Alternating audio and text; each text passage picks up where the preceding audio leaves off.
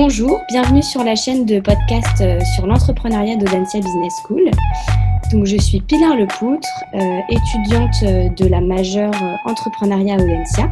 Et j'ai le plaisir d'accueillir pour ce podcast Bruno Lepoutre, fondateur, repreneur de l'entreprise Alice Aero, qui est venu partager avec nous son expérience d'entrepreneur. Euh, donc cette série euh, sur la croissance vise à offrir une meilleure compréhension euh, de ce phénomène de croissance en entreprise et plus généralement des organisations lors de, leurs premières années d'existence. donc, donc bonjour Bruno. pourriez-vous pourriez-vous vous, présenter brièvement et, nous présenter votre, votre entreprise, votre parcours, un peu les éléments déclencheurs et, et cette opportunité que vous avez eue de, de reprendre Alice Aero? Oui, bonjour Pilar. Euh, alors, euh, je, m'appelle Bruno Lepoutre, j'ai 61 ans et j'ai passé plus de 35 ans dans l'industrie. Dans j'ai commencé ma carrière dans des grands groupes. J'ai travaillé une dizaine d'années chez Safran, puis quelques années chez Valeo. Et très vite, euh, je me suis rendu compte que j'avais besoin de, de structures à taille plus humaine et d'être beaucoup plus proche des centres de décision euh, pour euh, m'épanouir dans ma vie professionnelle. Et je suis donc, après 15 années passées dans les grands groupes, je suis passé dans le monde de la PME, d'abord pour diriger une société qui avait été reprise par une personne physique. J'ai été le directeur général de cette euh, entreprise dans le domaine du médical pendant, pendant cinq ans. Et puis, la quarantaine passée, je me suis lancé dans l'aventure entrepreneuriale mmh. qui me, me tenaillait depuis l'origine. Et euh, après avoir vérifié que j'en étais capable et que, et que je, la vie en PME m'intéressait, ce que je venais de faire euh, dans, dans la société médicale, j'ai repris au début des années 2000 une société de sous-traitance aéronautique dans le Gers, euh, qui faisait, euh, dont le métier de base était la tôlerie et euh, qui était implanté, fortement implanté dans le, la sous-traitance aéronautique à destination du marché hélicoptère. C'est donc de cette aventure entrepreneuriale que je vais euh, vous parler. Euh, l'entreprise, au départ, euh, comprenait une trentaine de salariés pour un chiffre d'affaires de 3 millions d'euros de chiffre d'affaires. Et je l'ai revendue, je vous en dirai un peu plus tout à l'heure, fin 2017, euh, et elle a sur le dernier exercice avant Covid, c'est une entreprise qui a réalisé 20 millions d'euros de chiffre d'affaires avec euh, un effectif supérieur à 150 personnes. Euh, je vous raconterai un petit peu comment j'ai pu vivre cette, cette aventure au cours de ces années. Super, merci. Et, du coup, comment vous, comment vous pourriez décrire le, le secteur dans lequel vous vous êtes lancé au moment de la reprise de votre entreprise? Comment était un peu le secteur de, l'aéronautique à ce moment-là Alors, l'aéronautique est un secteur que je connaissais déjà euh, pas mal, puisque j'avais passé mes dix premières années dans le SNECMA, qui est devenu maintenant le groupe Safran. Et donc, euh, j'avais euh, pu acquérir une connaissance à la fois de, du, monde de l'aéronautique, mais également du monde de la sous-traitance. j'avais notamment été responsable de la sous-traitance dans une unité de production de SNECMA à Corbeil. Euh, et au moment où je le reprends, euh, on, est, euh, on est à un moment où, où, l'activité, l'activité aéronautique a, toujours été une, activité en, en, croissance sur le long terme. On parle d'un trafic aérien qui croît d'environ 4 à 5% par an. Et donc, on, a euh, en permanence à gérer dans cette industrie euh, des, euh, des, logiques de, de, croissance, mais avec des accidents qui peuvent arriver, notamment quand on a des événements un peu particuliers, le cours du pétrole ou, ou, ou, la guerre du Golfe, et qui, à ce moment-là, peuvent ponctuellement, sur un, deux ou trois ans, provoquer des, des baisses euh, auxquels les industriels ont à faire face. Moi, quand je reprends au début des années 2000, euh, l'activité avion, je n'y suis pas du tout à ce moment-là dans, dans, ma société. Euh, la société que j'ai reprise est positionnée à 90% sur le marché hélicoptère et le marché des hélicoptères avec Airbus Hélicoptère va connaître une croissance euh, très forte entre le début des années 2000 et, et la crise des subprimes 2000, 2008. Mm-hmm. Et donc, c'est dans ce contexte-là que je suis embarqué dans l'aventure entrepreneuriale. Ok. Et, et à ce moment-là, au début de l'aventure, quelles étaient vos motivations sur votre positionnement sur le secteur? Est-ce que vous aviez des ambitions de, de changer votre positionnement par rapport à l'avion ou à l'hélicoptère? Euh, quelles étaient un peu vos, motivations à ce moment-là? Alors, l'entreprise que je reprends, c'est une entreprise qui est très artisanale euh, et qui est vraiment euh, à côté de ce que deviennent les, critères de l'industrie aéronautique en, France, en Europe et même dans le monde. Et donc, je vois bien que cette entreprise, si elle n'est pas transformée rapidement, va disparaître. C'est à la fois donc un challenge, une fragilité, mais c'est une, belle opportunité.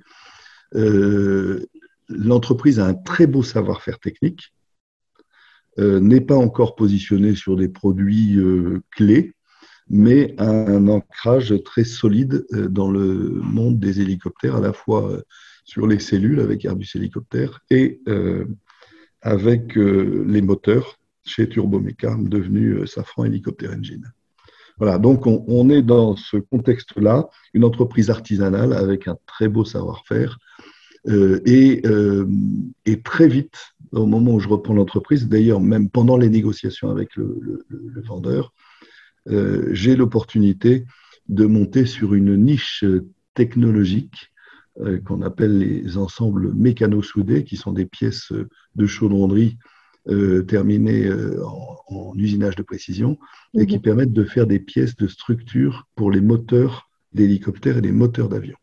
Et ça, je le sais par mon, passé chez Snecma qu'on est sur euh, des niches très peu partagées par peu d'acteurs et qu'en particulier le marché, euh, depuis que je l'avais fréquenté chez Snecma, euh, s'est concentré sur un seul acteur qui est à Pau, une société qui s'appelle Exameca et qui est le numéro un en Europe de ces pièces techniques euh, les concurrents ont souffert pour différentes, raisons et il se trouve que cet acteur euh, a une position quasiment euh, hégémonique sur ce marché. Donc, nous avons les moyens d'y rentrer, même si le gap technique et technologique est important, mais il y a une place à prendre. Et j'ai l'opportunité avec Turbomeca de rentrer sur ce marché. je la saisis et euh, c'est la première action euh, décisive euh, que je vais mener dans le cadre de la reprise de l'entreprise, c'est de déployer l'entreprise sur cette nouvelle gamme de produits avec des investissements et, des savoir-faire à, mettre en œuvre, à acquérir et à mettre en œuvre, mais qui va permettre de positionner l'entreprise sur, sur cette niche et, et plus tard euh, lui permettre d'accéder à d'autres marchés. Donc de, porter finalement euh, votre, euh, votre croissance. C'est un peu le, démarrage. Absolument. Donc dans les, dans, les, années, dans les années 2000, 2003, 2008, l'entreprise va passer de 3 millions d'euros de chiffre d'affaires à 9 millions. Donc elle va tripler. Et elle va, elle va tripler parce qu'on va avoir euh, il, y a trois, il, y a, vraiment trois piliers sur cette croissance. Le premier, c'est le marché hélicoptère historique qui va progresser de façon très sensible euh, avec Airbus Hélicoptère et on est embarqué sur ces programmes. Le deuxième, c'est la montée sur ces pièces de, de très techniques euh, toujours pour les moteurs d'hélicoptères, mais qui constitue une nouvelle activité pour l'entreprise. Et le troisième dont j'ai peu parlé, l'entreprise dépendait à 90% du marché hélicoptère, mais avait également euh, pour 10% la fabrication d'ailes d'avion pour euh, la société Socata, qui était une filiale d'Airbus à l'époque, qui est devenue Daer Socata. Et après avoir un arrêt de ce marché, nous avons eu une opportunité sur euh, un autre produit qui s'appelle le TBM 900 et nous avons euh, repris la fabrication des ailes du TBM 900 euh, qui, qui constitue un complément d'activité pertinent pour l'entreprise. Et donc, ça a constitué le troisième pilier de cette croissance très forte de 2003 à 2008, hein, puisque je rappelle, on a, on a triplé notre, notre activité dans cette période-là. Ok. Et du coup, en, parlant de, de, cette croissance et de ce choix stratégique de, de votre début d'aventure, qu'est-ce qui caractérisait un peu cette croissance? Quels étaient vos objectifs à court, moyen, long terme? Et comment vous fixiez ces objectifs à ce moment-là? Alors, euh, bah, les objectifs, on les fait en fonction des programmes sur lesquels on est embarqué. Mhm. Ça, c'est une première chose et qui euh, qu'on gère à travers euh, les programmes des donneurs d'ordre. On a dans cette période beaucoup structuré la relation avec les clients puisqu'on a contractualisé l'ensemble des fabrications, ce qui n'existait pas auparavant. Et, donc, on a contractualisé sur les différents programmes sur plusieurs années euh, les, les, pièces sur lesquelles nous étions embarqués, les programmes et, les quantités associées. Euh, moi, mon objectif, très clairement, rapidement, ça a été de devenir un, euh, une alternative sur le marché de la sous-traitance aéronautique à ce leader européen, Exameca, pour offrir à, à, tous les acteurs de l'aéronautique, et en particulier les motoristes, euh, d'abord français, mais ensuite euh, l'idée étant d'étendre ça à l'étranger, euh, d'offrir une solution technique, technologique qui soit équivalente et, qui permette aux donneurs d'ordre de ne pas se sentir prisonniers d'un seul acteur sur ce marché. Voilà. Et donc, et donc, mon idée était autour du marché d'hélicoptères de, de, mener euh, cette opération de, développement, d'abord de réussite euh, des développements euh, tant sur les produits mécano-soudés que sur les ailes d'avion que nous venions d'intégrer. dans un premier temps sur les marchés qu'on connaissait, et notamment hélicoptères, mais j'avais conscience que l'entreprise avait cette énorme fragilité de, de, dépendre à 90% du marché hélicoptère, marché qui est très cyclique. Et euh, quand on est dans les, phases de croissance, tout va bien. Mais je savais qu'à un moment donné, le marché se retournerait et qu'il fallait préparer une diversification. La diversification, avant de la, de la penser au-delà de l'aéronautique, euh, il y a un certain nombre de, possibilités. On a notamment tout ce qui est aviation commerciale, mhm. avec la 320, le Boeing 737 et les moteurs associés. Euh, on a également les avions d'affaires. Et donc, on, euh, l'idée était de s'employer pendant ces années, d'une part à réussir les challenges qu'on avait pris sur le plan technique, mais également de préparer l'entreprise à, monter sur ces nouveaux marchés. Or, il y avait un autre problème de taille dans l'entreprise, c'est que l'installation, les installations industrielles étaient très vétustes, très artisanales, euh, ne répondant à aucun critère en matière de respect de l'environnement, de respect de, des conditions de travail, de sécurité. Et donc, je savais que pour pouvoir développer et déployer l'activité de l'entreprise euh, sur d'autres marchés, aviation commerciale ou aviation d'affaires, il fallait avoir un nouvel outil industriel. Et donc, mon objectif à l'horizon 2010, c'était de, donner euh, à l'entreprise les moyens de construire un nouveau site et de réorganiser complètement la production de façon locale, toujours dans la même dans la même région, euh, mais avec, euh, en dotant l'entreprise d'un outil moderne. Voilà. Donc, euh, croissance autour de ces nouveaux marchés, portés par la croissance du marché hélicoptère, avec pour objectif de doter l'entreprise d'un outil industriel moderne qui permettrait d'aller chercher de nouveaux marchés, de nouveaux relais de croissance avec l'aviation commerciale et l'aviation d'affaires. Et, donc cet outil, euh, en parlant de, cette nouvelle, ce nouvel outil industriel, euh, il a été quand et qu'est-ce qui vous a permis de faire une fois que vous l'avez mis en place au niveau de votre croissance Alors l'outil, on, a lancé le projet euh, fin, 2010, fin 2007 et, donc on, l'a déployé en, en 2008 avec euh, un objectif de, transfert des activités euh, mi-2009.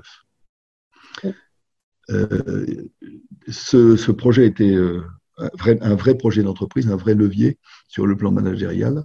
On a emmené toute l'équipe autour de ce projet et on a pu concevoir une usine en partant d'une feuille blanche, en repensant les flux, en repensant les conditions de travail, en impliquant le personnel mais également les, parties prenantes, je pense notamment à la DREAL, aux pompiers, à l'inspection du travail, euh, donc d'impliquer toutes les parties prenantes très en amont pour concevoir euh, cet outil. Euh, et, l'outil a été à la hauteur de nos espérances puisqu'il a été livré à l'heure au budget prévu mhm. en fin juillet 2009 avec un transfert qui s'est fait pendant l'été opérationnel puisqu'on était, on était prêt à redémarrer en, septembre 2009. Euh, mais hélas, il vous a peut-être pas échappé qu'en en, 2008, nous avons eu une crise majeure euh, avec la crise des subprimes. Et, euh, et, ça fait partie des contrariétés dans la vie d'un entrepreneur. On peut avoir un très beau projet, une belle vision, euh, déployé avec un certain nombre d'étapes clés telles qu'on les a définies, et tout se passe à merveille. Euh, mais euh, il peut aussi y avoir de fortes contrariétés. Et, là, en l'occurrence, la crise des subprimes a généré une crise financière sans précédent et avec une répercussion euh, sur l'industrie, tout de suite sur le, des industries comme celle de l'automobile et des biens de consommation, et en fait avec un effet retard sur l'aéronautique.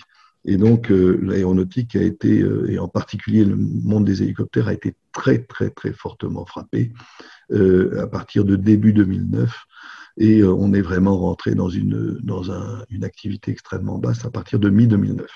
Et donc, euh, de façon concomitante, il a fallu s'installer dans une usine qui représentait un investissement de 5 millions d'euros euh, et de faire face à une baisse d'activité de moins 50% euh, sur une durée de, de 12 mois. Enfin, on le sait aujourd'hui, on ne le savait pas quand on y est rentré. Et donc, euh, ça a été évidemment un élément euh, de contrariété dans le cadre du projet qui consistait à, à, passer dans cette nouvelle usine et poursuivre la croissance telle qu'on l'avait imaginée et, et, pouvoir accéder euh, immédiatement à, à, ces nouveaux marchés. Oui, c'est un, événement marquant de, cette trajectoire de croissance. Et du coup, au, cours de cet événement, par exemple, de cette crise, quelles, ont été les, actions que, que, vous avez mis en place en tant que, en tant que président pour, euh, euh, pour, pour agir face à, cet événement et pour gérer cette, cette crise? Alors, bon, évidemment, euh, ça, se fait sur plusieurs plans. Sur le plan commercial, on se rapproche très vite des clients pour pour bien comprendre ce qui se passe et, la profondeur de la crise dans laquelle on est entré, et, si possible d'être aidé par ces grands donneurs d'ordre euh, qui sont euh, en général moins touchés que nous, puisque un constructeur aéronautique euh, dispose de, de, de, plusieurs activités et, principalement de l'activité des, des, de la première, ce qu'on appelle la première monte, des produits nouveaux vendus, mais dispose également d'un levier d'activité extrêmement euh, robuste et souvent qui fait sa rentabilité, euh, c'est celui de la maintenance euh, aéronautique. Et ça, c'est une activité à laquelle nous, sous-traitants, n'avons pas directement accès. voilà, donc premier levier, évidemment, être très très en contact avec, avec ses clients. le deuxième levier, c'est de dimensionner l'entreprise. Alors là, en l'occurrence, moins 50%, c'est terrifiant. Euh, nous avions, comme nous étions dans une phase de croissance, je gérais toujours la croissance par euh, une augmentation de mes effectifs, d'abord par euh, des intérims que nous recrutions et dont nous évaluions le, la, la, compétence et, la capacité à s'intégrer dans l'entreprise. Eux-mêmes, dans cette période, pouvaient aussi évaluer leur capacité à, à se projeter euh, dans le projet de l'entreprise, mhm. puis que nous transformions en CDD euh, sur la période maximum, euh, donc deux, deux, contrats renouvelables sur une durée maximum de 18 mois, et à l'issue de laquelle on transformait en CDI euh, si euh, vraiment tout était, tous les critères étaient au rendez-vous d'un côté comme de l'autre. Mhm. Et donc, ce processus de, de, croissance des effectifs euh, permettait en permanence d'avoir un, volant d'ajustement à travers les intérimaires et les CDD qui, nous, qui a été utilisé dans l'occurrence, puisque nous avons, ben, hélas, révoqué immédiatement les intérimaires et que nous avons sur les contrats CDD, nous ne les avons pas renouvelés. Je pense que la plupart s'arrêtaient fin 2009 et nous les avons stoppés. Ça nous a permis de descendre notre effectif. Ça n'était pas suffisant. Et là, il a, fallu, il a fallu faire le choix, un arbitrage entre un plan social et une alternative qui a été portée par la responsable des ressources humaines de l'usine, c'est de monter, d'en profiter pour faire un plan massif de formation soutenu largement par la région et, même par l'Europe. Mmh. Et c'est la, la, la, voie que j'ai choisie. Euh, puisque même si je n'avais pas euh, idée de la durée de la crise, dans nos entreprises de sous-traitance aéronautique, la, vraie valeur, c'est celle des hommes et, des femmes. Euh, et, se priver dans ces plans sociaux de compétences ampute l'entreprise. Et, d'ailleurs, quand on fait un PSE, on ne maîtrise pas toujours les effectifs qui partent, ampute l'entreprise de, compétences et, de capacités de rebond. Et donc, euh, j'ai fait ce choix qui était un pari un peu audacieux. Euh, nous avons mis en place des, plans de formation massifs et nous en avons profité pour préparer l'entreprise à la sortie de crise et au déploiement de, ce plan, de, cette vision que, j'avais, euh, d'aller conquérir de nouveaux marchés et de nouveaux produits. Super. Et, du coup, en parlant de cette sortie de crise, euh, quels ont été un peu les, résultats, les retombées que vous avez pu observer de toutes les actions que vous avez prises pendant cette période de crise, euh, pendant ces turbulences? Quels ont été les résultats en sortie de crise et sur une reprise de croissance que vous avez pu connaître euh, à la fin de cette crise, de cette période? Alors, pour être totalement complet, toutes ces actions n'ont pas suffi puisque on était en très forte tension sur le cash malgré tout.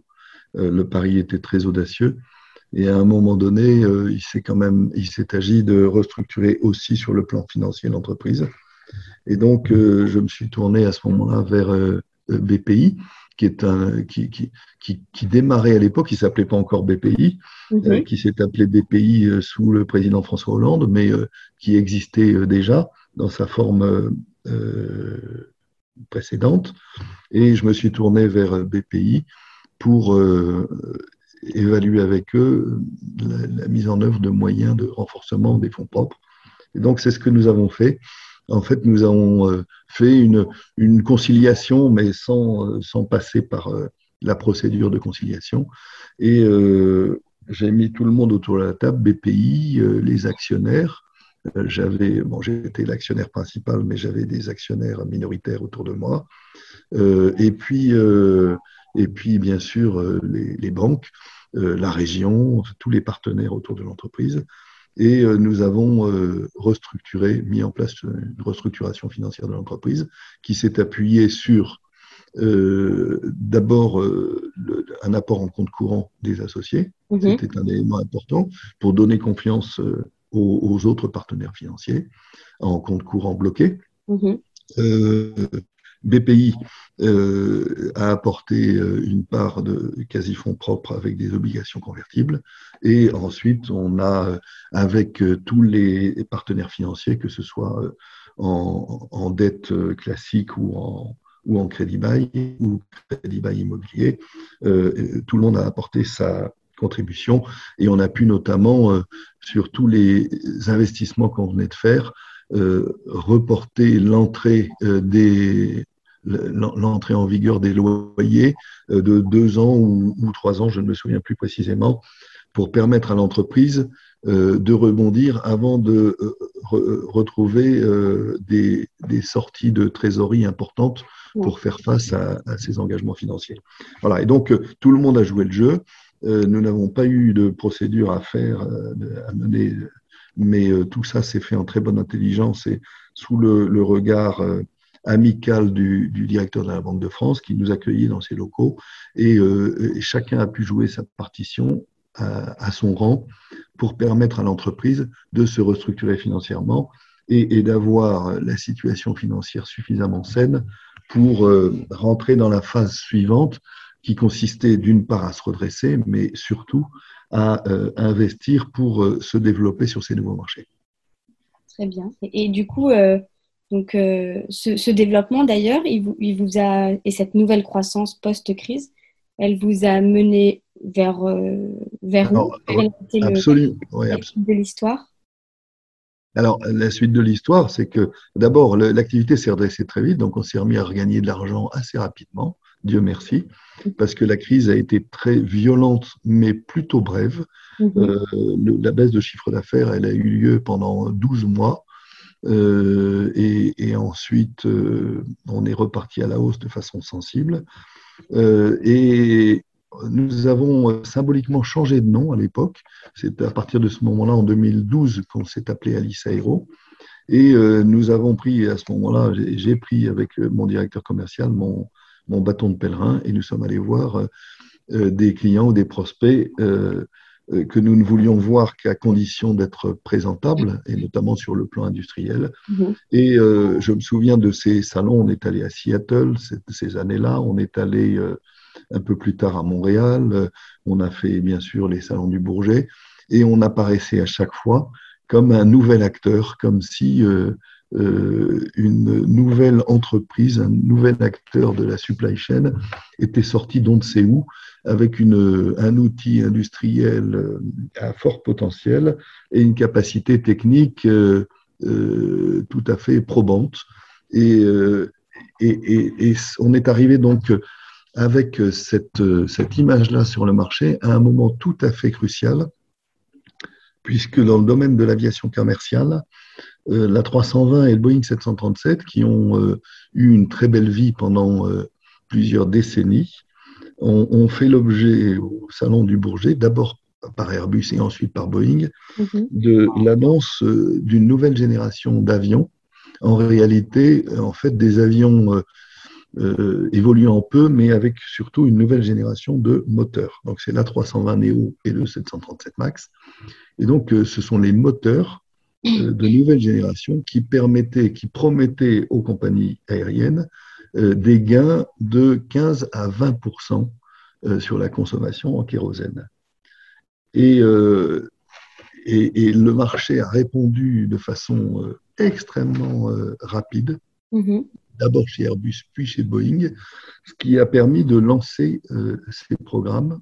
On est en, donc en 2011 à peu près, 2011-2012.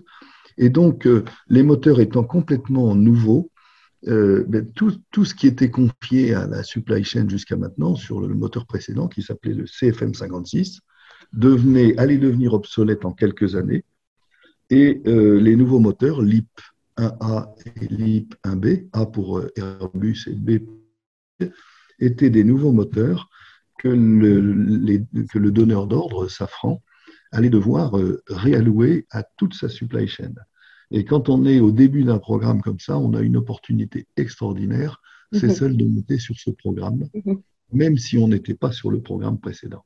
Et donc la conjonction d'une entreprise Alice Aero euh, réimplanté avec un nouvel outil, avec des forces euh, euh, préservées malgré la crise, avec un bilan restructuré et, euh, et des opportunités sur ces nouveaux programmes, ont permis d'embarquer l'entreprise dans l'aventure de l'aviation commerciale, qui est devenue le, le nouveau levier de croissance de l'entreprise et qui, euh, et qui va permettre, euh, hein, puisque de 9 millions, nous sommes passés à 12 millions euh, dans les années 2012-2013 de chiffre d'affaires, et qui va permettre jusqu'à 2019 d'emmener l'entreprise à 20 millions d'euros de chiffre d'affaires. Et c'est ce relais sur l'aviation commerciale et sur les moteurs LIP qui a été absolument déterminant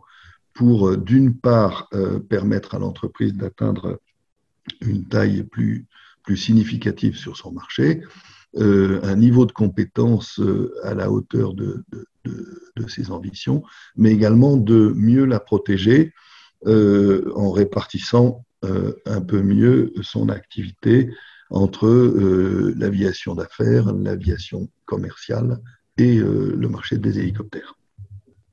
donc, vous parlez de la date de 2019 avec finalement une, activité à, 20 millions euh, d'euros. Qu'est-ce que, est-ce que vous pouvez brièvement, brièvement nous écrire ce qui s'est passé en 2019 après toutes ces péripéties de croissance, Alors, de crise? en, Alors en réalité, l'histoire n'a pas été aussi euh, facile que ça puisque euh, l'entreprise a connu une deuxième crise du marché hélicoptère entre 2014 et, et 2016, 2017, avec euh, la chute du baril. Et donc, alors que nous développions euh, euh, énormément de nouveaux produits dans le domaine de l'aviation commerciale pour se lancer sur les, le programme, les programmes LIP, le marché hélicoptère s'est à nouveau effondré. Et donc, ça a été des années assez difficiles où il fallait à la fois maintenir le niveau d'investissement important et avoir une activité récurrente de production euh, en baisse. Et donc, euh, l'équation économique a été difficile à, à, à, tenir. Euh, nous avons procédé d'ailleurs en 2015 ou 2016 à une, une, une augmentation de capital avec de nouveaux actionnaires entrants. Et en 2017, en poussant la réflexion, nous avons compris que tout seul, nous étions, même avec la perspective de 20 millions d'euros de chiffre d'affaires, nous étions trop petits et donc euh, euh, qu'il fallait euh, imaginer adosser l'entreprise un groupe plus important à laquelle elle viendrait apporter les briques technologiques qu'elle maîtrisait. Et en fait, c'est ce que nous avons fait de façon assez rapide, fin 2017, début 2018, où nous avons adossé l'entreprise à un groupe dix fois plus gros, donc un groupe qui a fait 200 millions d'euros de chiffre d'affaires, euh, en 2019. Alors, je cite 2019 parce que c'est une année avant Covid, qui est une année de référence dans le domaine de la sous-traitance aéronautique. Et euh, voilà. Et donc, euh, Alice Aero est venue s'intégrer dans ce groupe en apportant vraiment son positionnement tant sur le plan des technologies, métaux durs, pièces moteurs, positionnement sur, sur tout le marché des, des moteurs, alors que L'entreprise était déjà était positionnée principalement sur les cellules d'avion. Euh, et, donc donner à l'entreprise dès l'année 2018 euh, les moyens euh, d'accélérer sa croissance et de, et de réaliser cette, ce, plan de, de, développement que, que, nous avions initié et, et qui s'appuyait sur, sur cette vision proposer une, une alternative euh, aux, leaders européens et Exameca sur le marché des, des ensembles euh, mécano-soudés de précision. Super, bah écoutez, un, grand merci euh, d'avoir répondu à nos questions. On a eu euh, une belle histoire de, de votre aventure d'entrepreneuriat et de la gestion de, de la croissance.